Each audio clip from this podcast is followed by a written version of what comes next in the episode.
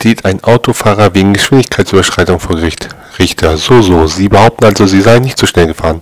Wie wollen Sie das denn beweisen? Angeklagter, ganz einfach. Ich war auf dem Weg zu meiner Schwiegermutter.